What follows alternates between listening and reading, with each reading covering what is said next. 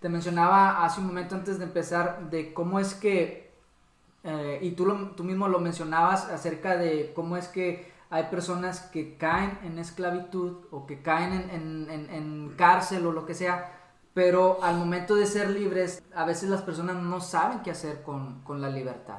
Por eso que cuando el pueblo de Israel sale de Egipto, no sale nada más a vagar por el desierto, sino que sale con un propósito de parte de Dios y, lo establece desde un principio porque le dice que eh, Moisés a, Faraón dice, deja ir al pueblo de Dios para que vaya y le celebre fiesta en el desierto. Y ya estando en el desierto no solamente fue a celebrar fiestas, sino que Dios le dio mandamientos, le dio una forma de cómo conducirse.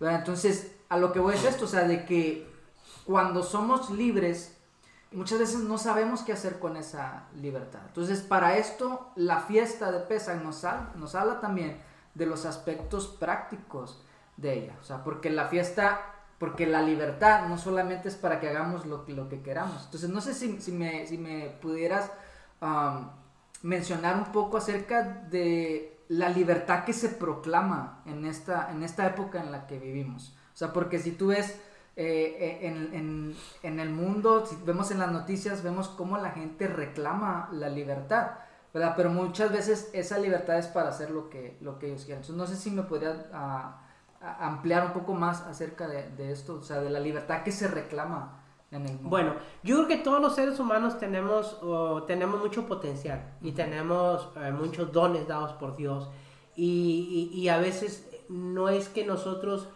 eh, planeemos y digamos, ah, yo voy a irme a, voy a ir a esclavizarme en este hábito. Eh, ahí caímos porque teníamos demasiado tiempo y no hallábamos qué hacer con él, teníamos demasiado potencial y no hallábamos qué hacer con él. De hecho, el apóstol Pablo eh, toma a algunos que por ahí andaban robando y les dice, miren, el que hurte, no hurte más, sino trabaje y, ayude a los pobres con su trabajo. Es decir, no solamente decir, no hagas esto y no darle nada, sino decir, hey, ah, no hagas esto, pero tú tienes capacidad para hacer esto. Si tú, si tú tenías la capacidad de generar dinero robando, ya no robes. Ahora genera ese mismo dinero trabajando y ayuda a los demás, porque por el potencial que tiene. Y lo mismo pasa con el alcohólico, perdón, con el, con el drogadicto. Cayeron en, ese, en esa condición porque tenían mucho potencial. Un drogadicto que anda por las calles eh, no cayó ahí porque lo planeó, cayó ahí porque no supo, no tenía la dirección y fue a caer ahí por ese potencial tan grande. Y Dios nos quiere rescatar y decir, mira, esto te voy a poner aquí, de aquí, te voy a sacar de aquí, te voy a poner aquí, pero te voy a poner con un propósito. Y el propósito siempre tiene que ver con darte por los demás. Siempre tiene que ver con eso. Pesa, lo toma Yeshua y le dice a sus discípulos, miren, lo primero que hace es lavarle los pies. Y Pedro dice, no, pero ¿cómo va a ser posible que tú me laves los pies a mí? Porque según, eh, a como vemos cómo estaban ahí eh, sentados, porque ahí de registra que Pedro sacó una espada, y luego registra que Juan también, eh, Juan se sentaba en el pecho de Jesús. Entonces eso nos indica que, que Juan era el discípulo que tenía una espada para proteger a su maestro, pero alrededor de, al, darle vuelta a la mesa, el de la mera orilla también tenía que tener una espada y ahí lo registra que la tenía Pedro. Entonces cuando Pedro dice, no me laven los pies a mí, no lo hizo porque, pues porque fuera grosero con Jesús, sino diciendo, es que yo lo tenía que hacer. Pero no lo hice porque yo mi mente venía enfocado en otra cosa. Y Jesús tomando un, residuo y tomando una toalla, dice que comenzó a lavar los pies, a uno por uno. Y al último llega con Pepe y dice, no, a mí no me lo vas a, a mí no, me los vas a lavar. Y dice, no, es que es necesario. O sea, él les estaba enseñando una muestra del propósito del ser humano. El propósito del ser humano es bendecir a otros. Por eso dice, no es bueno que el hombre esté solo. Porque tenemos demasiado potencial, pero cuando nosotros enfocamos todo eso que Dios nos ha dado en nosotros mismos, nos convertimos en personas que nunca nos hacíamos. Siempre estamos queriendo adquirir, adquirir, adquirir y nunca estamos satisfechos con nada. Y en el momento que entendemos que Yeshua toma esta, esta, e, e, este momento tan solemne y le dice a sus discípulos, miren, esto es lo que vamos a hacer. Después que le lava los pies, dice, miren, partió el pan y le dijo, mire, cuando ustedes lo partan, lo háganlo en memoria de mí. Es decir, Yeshua, no teniendo necesidad, porque él estaba en gloria, se despojó de su divinidad y vino y habitó entre nosotros. Eso quiere decir que se empobreció. No quiere decir que no tenía ni para comer, no, sí pudo haber tenido dinero, porque de hecho los, los, estos hombres que vinieron del oriente traían oro, mirra y, oro, mirra y incienso, oro y mirra. Entonces, obviamente pudo haber, Jesús tal vez sí tenía dinero, sí tenía una buena carpintería, no sé, pero no creo yo que se refiera a que Jesús era pobre, no tenía ni dónde acostarse. Aunque lo dice en una, forma metafórica cuando lo dice, eh, yo no tengo ni dónde recostar mi cabeza. Realmente, yo realmente yo creo que él sí tenía la forma. Cuando él dice que se, se hizo pobre fue que él se quitó de su divinidad y vino y murió por nosotros. Nace en Betlehem. Betlehem o Belén es casa de pan. Entonces, esto tenía que ver con lo que les estaba enseñando. Miren, esta ceremonia va a ser de darte por los demás. Este, esta época es una época donde tú tienes que orarle a Dios, Señor, revélame cómo es darme por los demás. Así como tú te partiste por los demás, yo quiero darme hacia los demás. Por eso dice, no solo de pan vivirá el hombre, sino de toda palabra que sale de la boca de Dios. Y cuando le dice, Pedro, ¿me amas? Y Pedro le dice, sí, Señor, la primera vez, la segunda vez, la tercera vez, ya Pedro mejor dice, pues no sé, tú todo lo sabes, Señor. Pero él le dice, apacienta mis ovejas. Apacentar las ovejas es llevarlas a comer pastos delicados. Es decir, es darte de ti mismo. Para mí como hombre, es muy fácil ahorita sentarme en un sillón y comenzar a, gastar mi vida eh, perdiendo el tiempo en muchas cosas. Pero Dios me ha llamado a darme por los demás. Y eso tiene que ver tiempo, tiene que ver dar de mi tiempo, darme de mí mismo, menos descanso, eh, menos convivir, eh, hacer lo que yo quiero. Es menos yo y más Dios. Eso es lo que Jesús estaba diciendo a través de la Pascua. Mire, este, esto hágalo en memoria de mí. Yo me estoy dando por ustedes. Yo soy el pan sin levadura, porque yo soy el pan vivo que descendió del cielo. Pero no solamente se quede aquí en esta cena, vayan y hagan lo mismo. Y cada vez que lo hagan, háganlo en memoria de mí.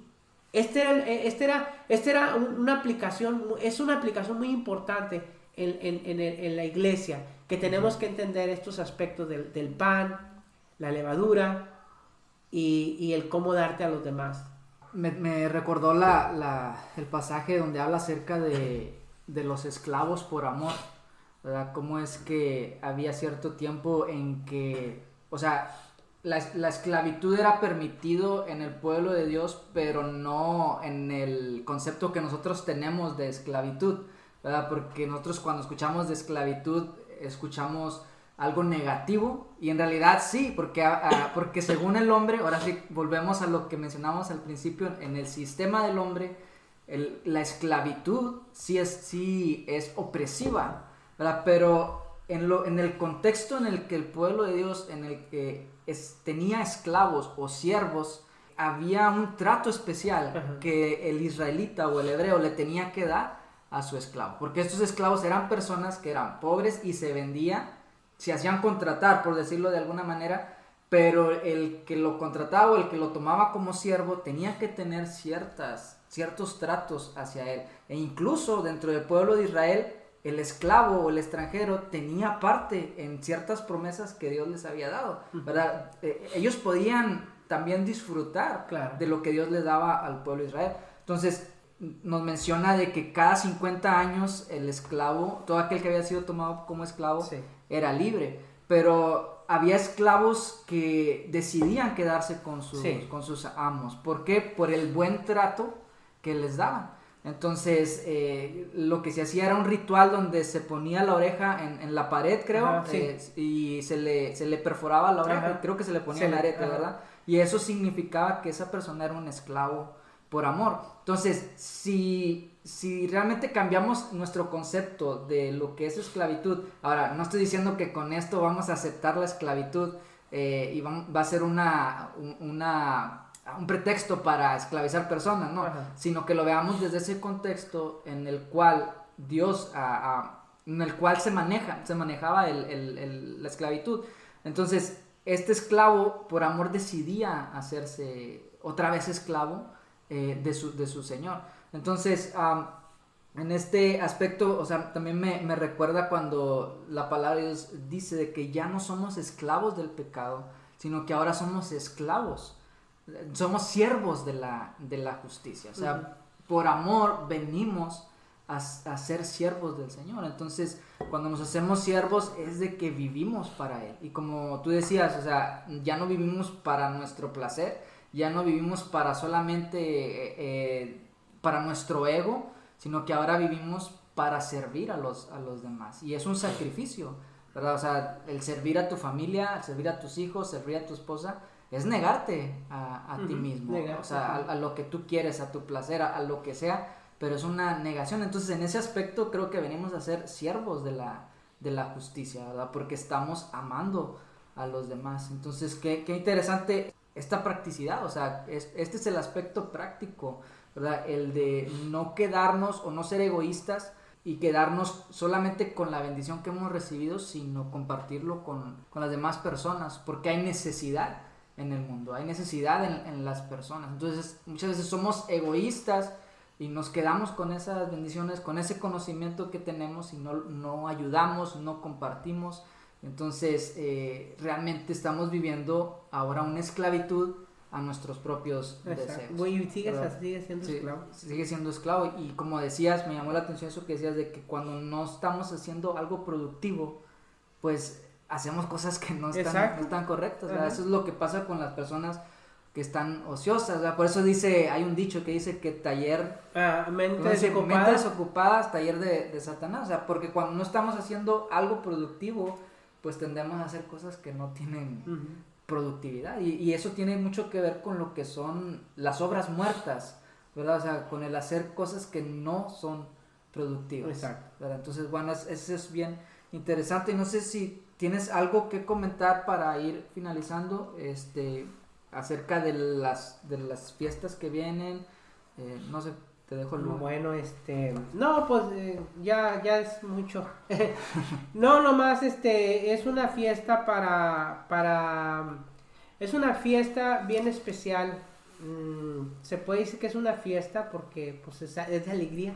Son alegrías, eh, yo me pongo a pensar qué pasaría eh, si para ellos no tuvieran, por ejemplo, el Homer Reshit, que es la, la, la primicia en ¿qué pasaría? O sea, ellos, ellos tuvieran problemas. ¿Por qué? Porque, bueno, y va a haber cosecha este año y su vida dependía.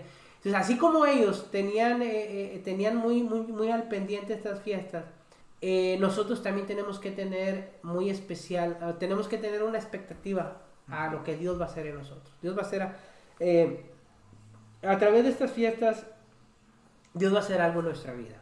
Entonces, tenemos que tomarnos de eso eh, es una época donde tú como líder tienes que levantarte en tu casa y, comenzar a, tomar esto que, oye, si yo me tomaba el tiempo para, no sé, para hacer otras cosas, yo como hombre me voy a tomar el tiempo de, juntar a mi familia, de juntar a mis hijos, de enseñarles eh, lo que es la, la, fiesta de Pascua, de Pesach, eh, lo que es el pan, lo que es el vino, lo que representa, pasar un momento bonito, pedirle a Dios, mira Señor, yo no sé hacerlo, porque realmente la fiesta no hay, todo lo que ahora hemos oído del ceder de pesa y todo, o sea, realmente todo eso son tradiciones, así como el cristianismo en el primer siglo, eh, no, en el, sí, en el primer milenio, mil años después de Jesús, eh, la iglesia cristiana comenzó a apartarse, de la misma manera el pueblo de Israel también como, comenzó a apartarse de lo que era el, judaísmo en, el, en, el, en, la época de Jesús. Es muy diferente, de ahí surgió la cábala y muchas cosas.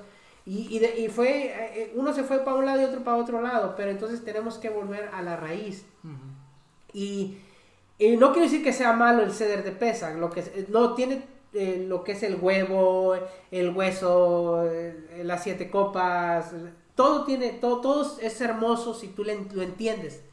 Pero si tú no logras entender todas esas cosas que, que, fueron diseñadas por, por, judíos, que no son malas, no digo que sean malas, pero sí, pero no viene en la Torah, lo que sí puedes ver es lo que, lo que dice la Torah. Y él dice que la, celebra, la celebras con panes sin levadura y con hierbas amargas. Eso, es importantísimo. Eh, ¿Por qué? Porque las hierbas amargas recordaban las lágrimas que ellos habían derramado en Egipto. El pan sin levadura, eh, eh, ellos recordaban el cómo comían ese pan de aflicción. Era, era, ese pan era, era corrioso porque era simplemente agua y harina. y, al momento de estarlo comiendo era, no, era, no era como ahora las tortitas que le echamos rexal que hasta se rompen solas. No, eran, eran talludas. Entonces todo eso recordaba las aflicciones. Eso era lo importante. Después, a través de la cultura se le fue agregando el vino. Eh, y nos, para nosotros ahora con la revelación del Mesías, con la revelación de Yeshua, eh, pasó a ser muy importante en nuestra mesa el vino, aunque en la primera Pascua no, no se menciona, culturalmente en la época de Jesús era muy importante el vino y Jesús le dio una aplicación muy importante, ya no estaba el cordero o él decía, ya no va a ser el cordero que va a ser untado de la sangre en el, dintel de la casa, ahora va a ser mi sangre. Y de la misma manera ya eh, estaban marcados sus labios con la sangre de Yeshua, por decirlo de alguna manera, ¿verdad? que era vino simplemente. Pero sí había, sí era importante. Entonces, es importante que nosotros tomemos el tiempo de hacer un, un un pan sin levadura, un vino o jugo de uva también puede ser, jugo de uva, hierbas amargas y hacer una comida rica y decirles, hey, no entiendo mucho, pero yo sé que esto fue hecho por mí. Yo sé que en esto hay, hay aplicación a mi vida. Y vamos a, porque todo esto es cultura. Nosotros, eh, nuestros hijos han adoptado, han adoptado una, una cultura de mentira, de que Santo Claus, de que la Navidad, de que la Pascua, eh, la Pascua del, conejo, que la coneja, que, que uh, Easter, Easter son puras mentiras. Y esa mentira ha, sido eh, lo que, lo que ha, creado una cultura de mentira. Entonces vamos a tomar estas cosas eternas, reales y verdaderas y, hacer cultura, porque al fin del, día es, es, hacer cultura. Estos, estos son las fiestas, cultura. ¿Por qué? Porque cuando uno ya viene esta época, uno recuerda a Yeshua. Uno ya no, en la Navidad realmente a mí no me recordó nada. Realmente no, en mi mente la Navidad, para mí, el, lo personal, la Navidad no, no, representa nada. Hay gente que dice, ay, yo recuerdo, yo no recuerdo nada de la Navidad. No recuerdo, para mí no tiene nada que ver con, con mi felicidad. Pero cuando viene la paz, cuando viene pesa cuando viene Sukkot, cuando viene Shabbat, realmente trae muchos recuerdos porque, porque es cultura, es lo que se ha venido desde, eh, la cultura nace aquí en la mesa, aquí es donde nace la cultura. Nosotros no queremos, una vez decía una persona, es que si, si la Navidad habla de un nacimiento, entonces vamos a predicar con la Navidad. Y yo digo, bueno, sí está bien, pero me suena ilógico que yo vaya con una mentira a decir una verdad. O sea, es, es algo que no me, no me hace sentido pero está bien, yo, yo respeto y cada quien puede, puede tener... O sea, eh, realmente yo no juzgo a nadie, la Torah juzga a las personas. Entonces yo nomás digo lo que está en la Torah. Si, si ahora la gente celebra la coneja, o sea, yo tengo que, ser real, o sea, yo tengo que ser verdadero. Y la coneja y todo, el día de Easter, los huevos de coneja, o sea, todo esto, eso son fiestas paganas. Esa es una verdad. Si tú lo quieres celebrar, pues está bien, yo no, no te juzgo, está bien, pero eso es una, eso, eso, eso, eso es, eso es, eh, eso es una mentira, o sea, eso es, eso es algo que nos heredaron y es la cultura que ha imperado. ¿Por qué? Porque el, el, día de Easter tiene que ver con, con, orgías, tiene que ver con otras cosas, la Navidad también, o sea, Tamuz, las fiestas de la Saturnalia, o sea, tienen que ver con orgías. Entonces, no, no podemos nosotros mezclar las cosas. Tenemos que ser, eh, crear una cultura nueva porque estamos pastoreando una generación, una generación nueva. Ese es mi deseo. Sí, sí, yo, yo lo que veo es, es, como, estamos tan arraigados a estas costumbres que cuando se nos habla de que hay unas costumbres que Dios mismo ordenó, o sea, lo vemos como algo bien extraño y algo bien raro y, y es, o sea, eh, llama mucho la atención el por qué el rechazo a lo que es lo que está en la, en la palabra de Dios. Y, la verdad es de que la cultura ha influenciado mucho en, nuestra forma de pensar. Este, y como decía yo anteriormente, decía que eh, estamos muy de acuerdo, muy influenciados por, por, las tendencias que se mueven, o sea, por lo que está de moda, por lo que me dicen en las redes sociales, por lo que me dicen en la, en la televisión, por la cultura que hay a nuestro alrededor y nos movemos en base a eso. O sea, se llega, se llega a cierta festividad y todos nos, nos movemos hacia lo que se está anunciando. Eh, se llega a San Valentín y todos estamos eh, movidos hacia eso. ¿Por qué? Porque constantemente se nos está anunciando. Mas, sin embargo, esto que es bíblico, que es eterno, que es de Dios, como que no, o sea, pero ¿por qué? Porque no hay alguien que nos, lo esté diciendo, no hay alguien que nos esté implantando una cultura de, lo que es, el reino de Dios, de lo que es la palabra de Dios. Y es que también desafortunadamente eh, ahorita se ha levantado un espíritu de iniquidad muy fuerte, e, es el ministerio de iniquidad. ¿Qué es iniquidad? rechaza todo lo que es Dios. Y esto siempre ha, sido. Siempre el rechazo hacia las cosas de Dios, el rechazo hacia, lo, hacia las cosas santas, es un rechazo natural. Y lo vemos mucho en esta época. Mucho rechazo hacia lo santo, mucho rechazo hacia lo, hacia lo justo, hacia lo verdadero. Y ponen otra justicia.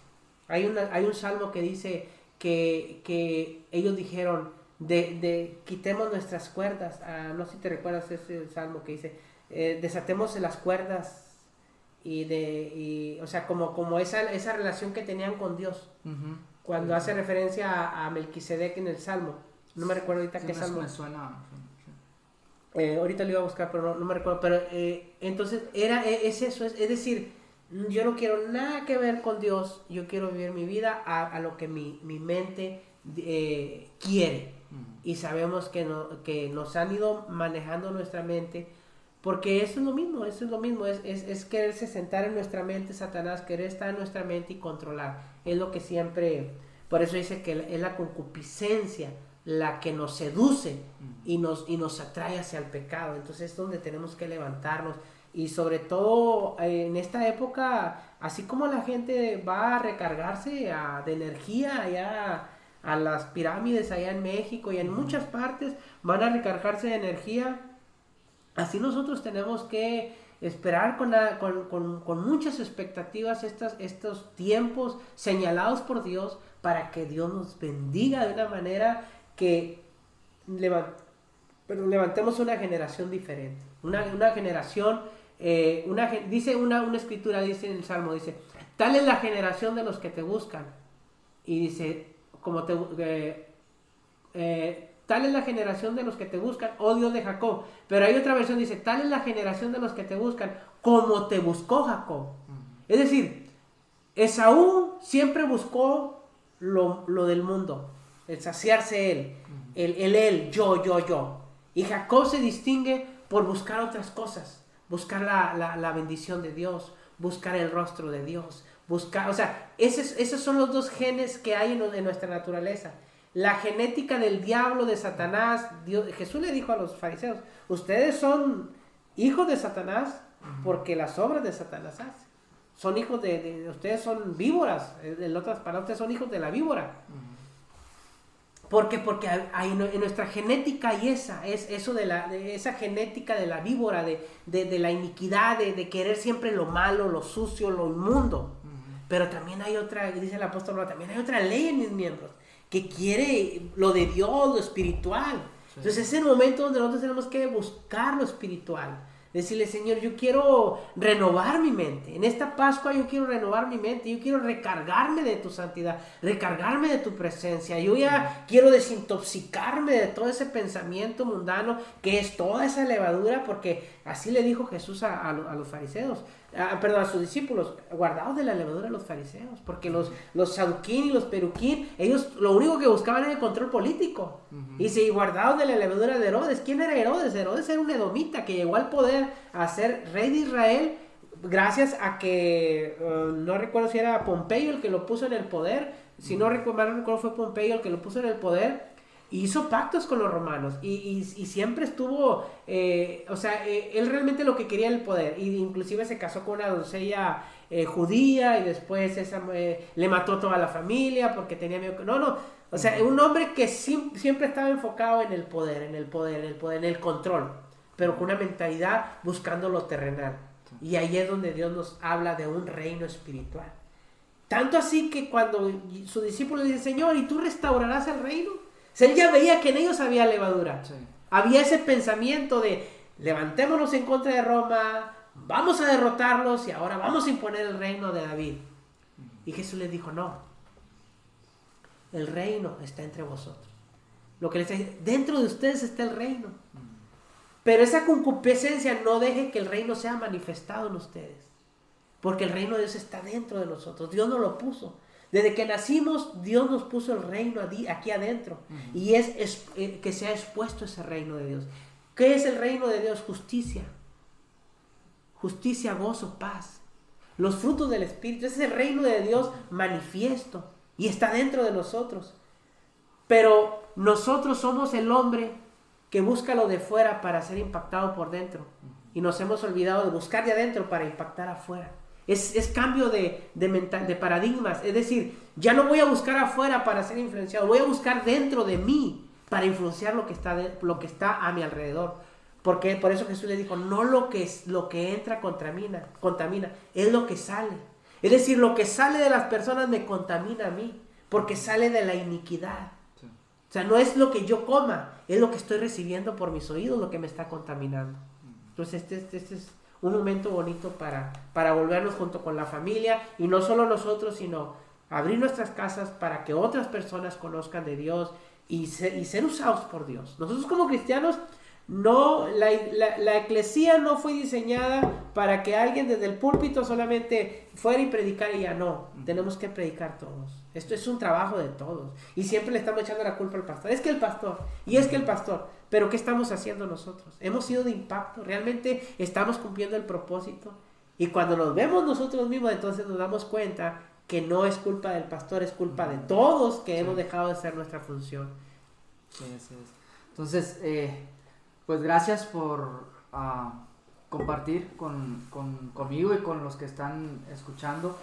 Este, vamos a, finalizar este, este live y les damos gracias. Discúlpenos que nos pasamos. Eh, el objetivo era optimizar y aprovechar el tiempo, pero la verdad es de que cuando uno habla de esto, o sea, uno puede durar horas y horas hablando de estos temas porque son muy importantes. Eh, la verdad, no, yo lo disfruté, eh, me gocé en, lo que estuvimos platicando, en, las preguntas y, todo esto. Este, es algo que nos apasiona, es algo que nos gusta. Y pues dense el tiempo para, para escuchar esto. Como les decía, va a estar también en, formato podcast. Este, lo voy a estar subiendo y lo voy a estar compartiendo para que puedan ustedes beneficiarse este, y puedan aprender más acerca de esto y, y que no se quede solamente en un, en un, aprendizaje, sino que esto se vuelva una práctica en, nuestra, en nuestras vidas, porque las fiestas no solamente son para aprender y son sabiduría